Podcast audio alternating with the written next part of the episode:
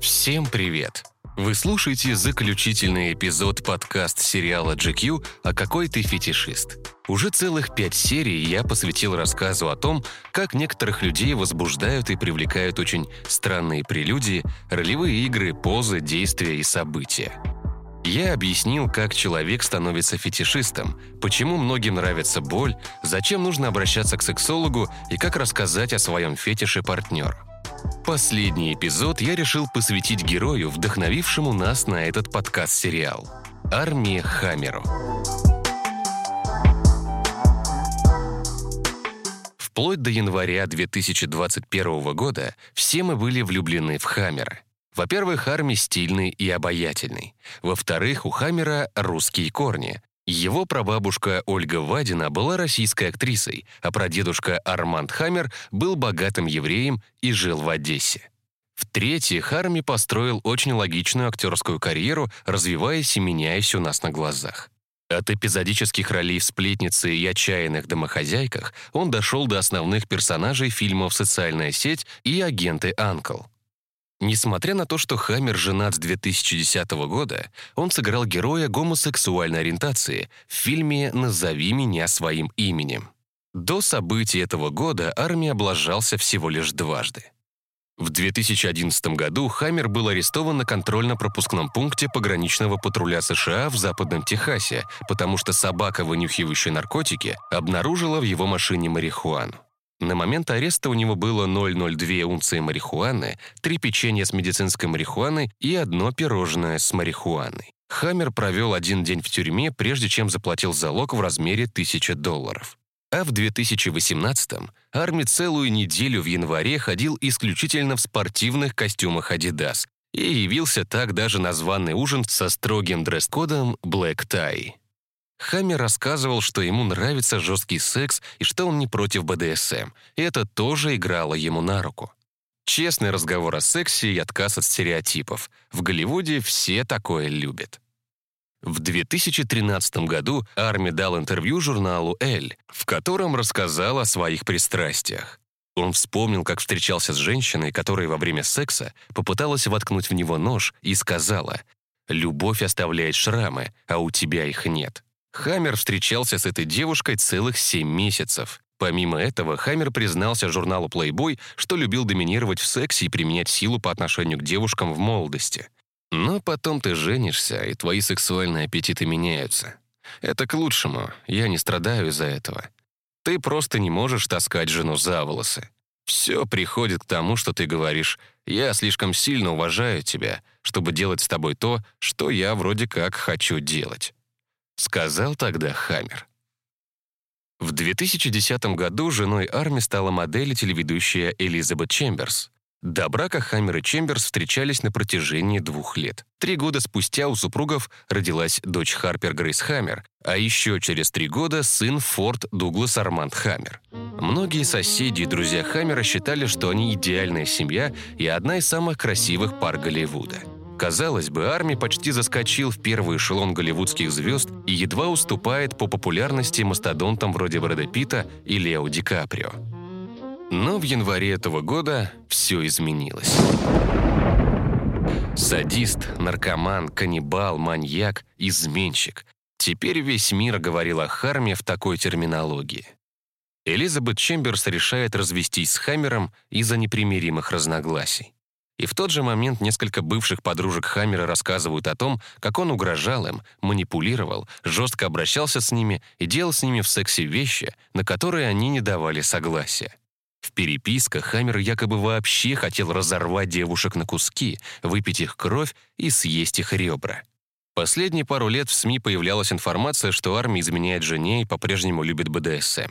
Например, девушка с ником Доминасти из России выкладывала в интернете скрины, что состоит в переписке с Хаммером и что они обсуждают секс и шибари, японскую технику связывания партнера. Арми называл собеседницу котенком и маленькой шлюшкой, прислал ей фотки, намекающие на БДСМ, но секса с ней у актера не было. Во-первых, она утверждала, что жена Хаммера была в курсе и препятствовала общению, из-за чего в итоге россиянка слила скриншоты переписки. Во-вторых, армия предлагает девушке заключить договор о неразглашении, чтобы заняться сексом, но она отказалась. Да, это неприятная история, но общественность смогла закрыть на нее глаза. Кто-то поверил девушке, кто-то решил, что случай единичный, кто-то простил актеру измену и увлечение БДСМ. Но когда в январе 21 года подобные рассказы и обвинения посыпались на Хаймера со всех сторон, проигнорировать личную жизнь армии не смог весь мир. В анонимном инстаграм-аккаунте House of Effie были свои фантазии, связанные с насилием. Он признавался, что его заводит мысль о том, как он пьет кровь из ее раны, вырывает из партнерши сердце и занимается сексом, надев на ее шею ремень. Хаммер постоянно писал о том, что мечтает о доминировании, не только в сексе, но и в отношениях в целом. «Я решаю, когда ты ешь, когда ты спишь, когда ты кончаешь, когда ты используешь ванную. Я решаю все. Обещай мне это. Ты живешь, чтобы подчиняться и быть моей рабыней», — просил актер. Его предполагаемая любовница также делилась снимками, на которых было видно шеи в синяках. Позднее в Твиттер появились и другие скриншоты из разных источников, содержание которых вызывало еще большую тревогу. Хаммер называл себя стопроцентным каннибалом и признавался собеседнице, что хочет съесть ее. Арми рассказывал, что мечтает разорвать девушку на кусочки и заняться сексом с каждой частью ее тела, вытащить ее ребро и так далее. Это звучит настолько безумно, что фанаты актера даже не поверили в обвинение. Мол, кому нужно заниматься сексом с кусочками человека. Но ситуация стремительно ухудшалась. 22-летняя инстаграм-модель Пейдж Лоренцо, которой приписывали роман с Хаммером, обратилась к подписчикам в соцсетях и попросила дать контакты психотерапевта. Лоренцо рассказала Daily Mail, что однажды Арми вырезал ножом букву «А» на ее лобке, а затем облизывал рану. Пейдж описала бывшего возлюбленного как неконтролируемого нарцисса и сказала, что его сексуальные девиации могут серьезно навредить другим женщинам. Лоренцо искренне верит в то, что Хаммер — маньяк и садист. Его действия и поведение опасны и разрушительны в эмоциональном и психологическом плане, сказала она в интервью. Также Лоренцо рассказала, что армия употребляет все наркотики, кроме героина. Она считает, что его мысли об БДСМ часто соседствуют с употреблением MDMA, кокаина, грибов и кислоты. Джессика Чинчин Энрикес, которая как-то ходила на свидание с Арми, но заблокировала его во всех соцсетях и выразила уверенность, что слитые переписки правдивые. Бывшая возлюбленная актера Кортни Вуцекович вдохновилась историей Лоренца и тоже рассказала всю правду о Хаммере в январе. Арми говорил девушке, что хочет выломать ее ребро, приготовить его на барбекю и съесть. Он постоянно хотел откусить от нее кусочек и часто вылизывал ее какие-то раны и высасывал из них кровь. Вуцекович рассказала, что каждой своей девушке актер относился так, словно она для него первая и самая важная любовь. Но вскоре он начинал манипулировать партнером и контролировать все аспекты жизни, то есть становиться классическим доминантом во всем. Общественность все серьезнее относилась к рассказам об увлечении Хаммера, пока армия отмалчивался и шутил в закрытом аккаунте в Инстаграме про наркотики и развод. Под ником LDestructo86 Хаммер публиковал мемы про Шибари и рассказывал, что ему нужно сдать тест на наркотики, чтобы увидеться с бывшей женой и детьми. Результат отрицательный, сучки. Мое тело точно настроенная машина для обработки токсичных веществ. Если честно, в моей моче были ТГК и бензодиазепины, но у кого их нет. Написал он под фотографией с тестом. Фанаты Хаммера пытались понять, действительно ли он каннибал, правда ли он бил девушек, насколько армия не может контролировать себя и сколько вообще у него партнерш, которых сам Хаммер называл котятами. Мы же, услышав историю актера, вспомнили термин «воророфилия». Это фетиш, при котором человек получает удовольствие от фантазии быть съеденным или съесть другого человека. И, как правило, воророфилия не является каннибализмом, так как не выходит за рамки фантазии или вообще не направлена на смерть жертвы.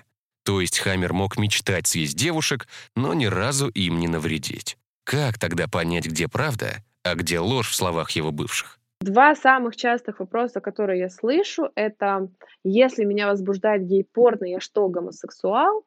И второй вопрос, если меня возбуждает, у меня эрекция, когда я вижу половой акт собак, это что? Значит, что я зоофил? Нет, ничего такого это не значит.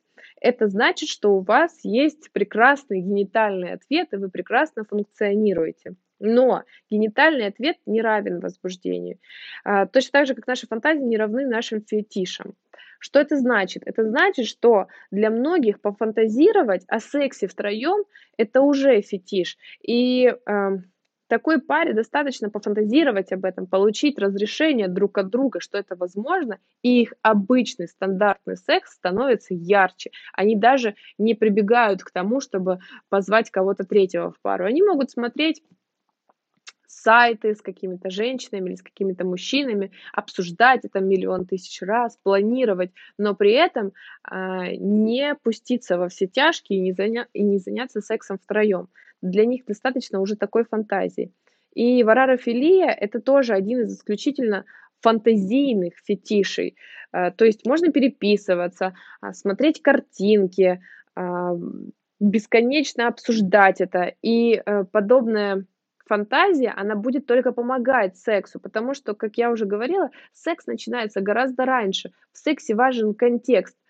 И тогда получается, что секс начинается не за 15 минут до самого полового акта, когда прелюдия началась, а тогда, когда вы начали отправлять друг другу картинки и обсуждать, кто кого съест. Потому что варарофилия – это история о том, чтобы кто-то кого-то съел, а, и часто это Часто это выглядит э, как комикс, когда какие-то зверюшки друг друга хотят поглотить. Даже не то, чтобы съесть, а поглотить.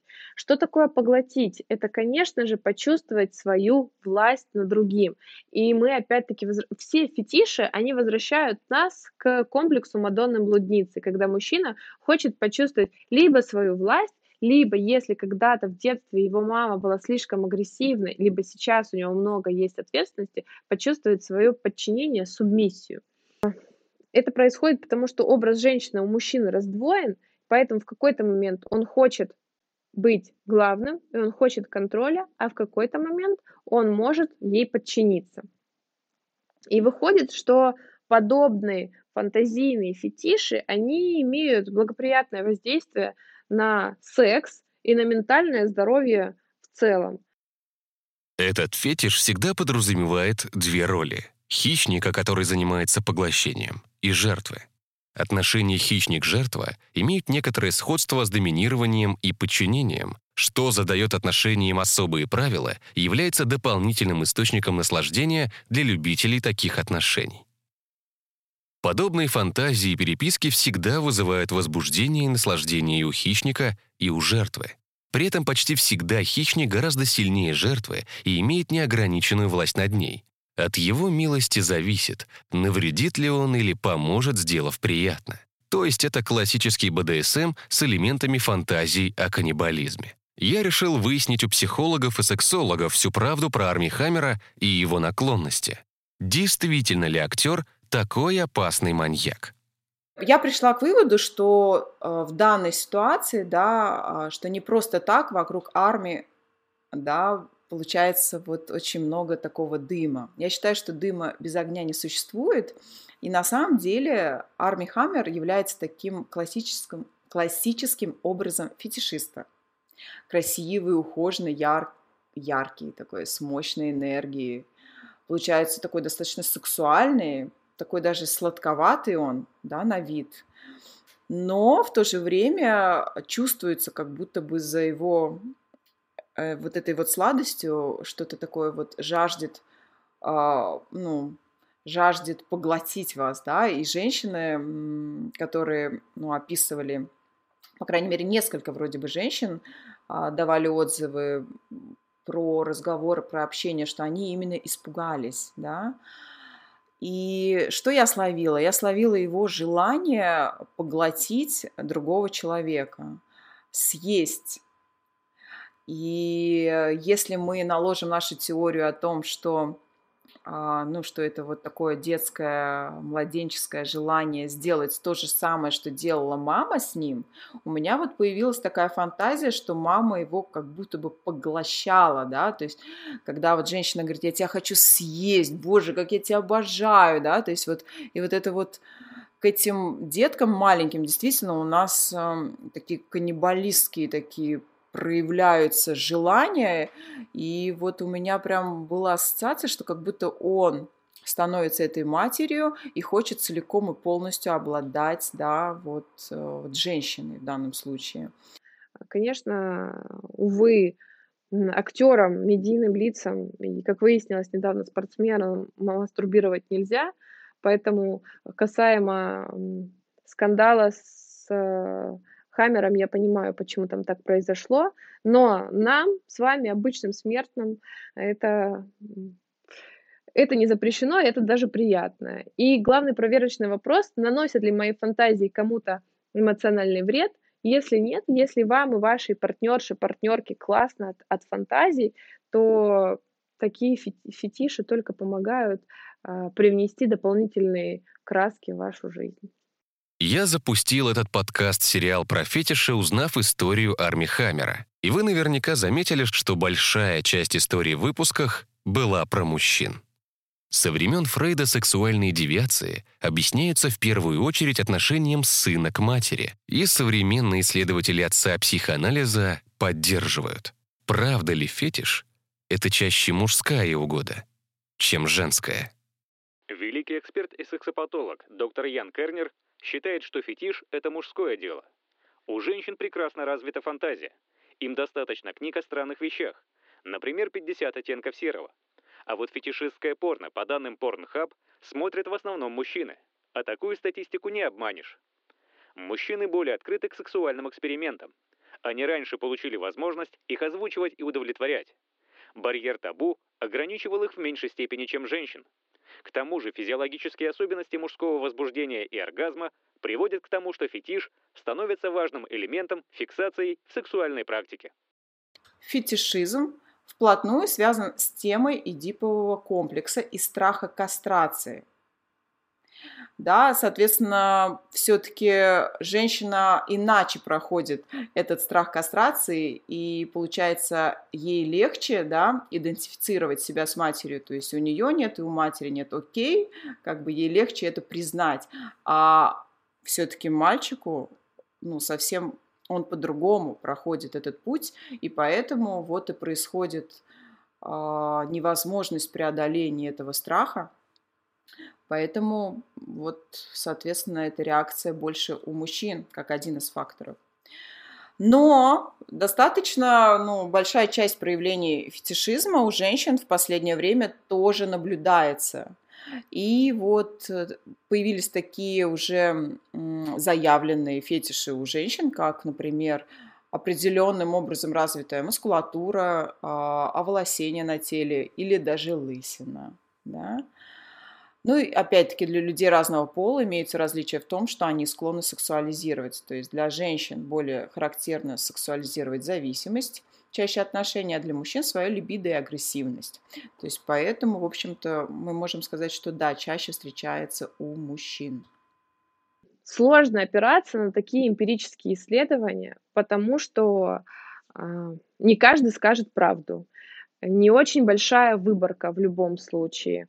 Всегда есть большая погрешность. Нет уверенности, что люди признаются. Но что такое кинки секс? это баловство, это отсылка к детству, это, это то, что ты не можешь позволить себе в обычной жизни. Это просто новый способ игры.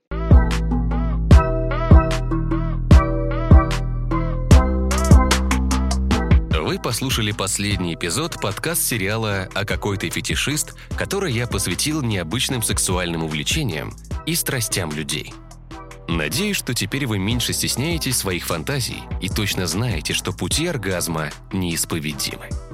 Занимайтесь сексом, получайте удовольствие и ждите новых подкастов GQ. И всегда уважайте принцип согласия во всем.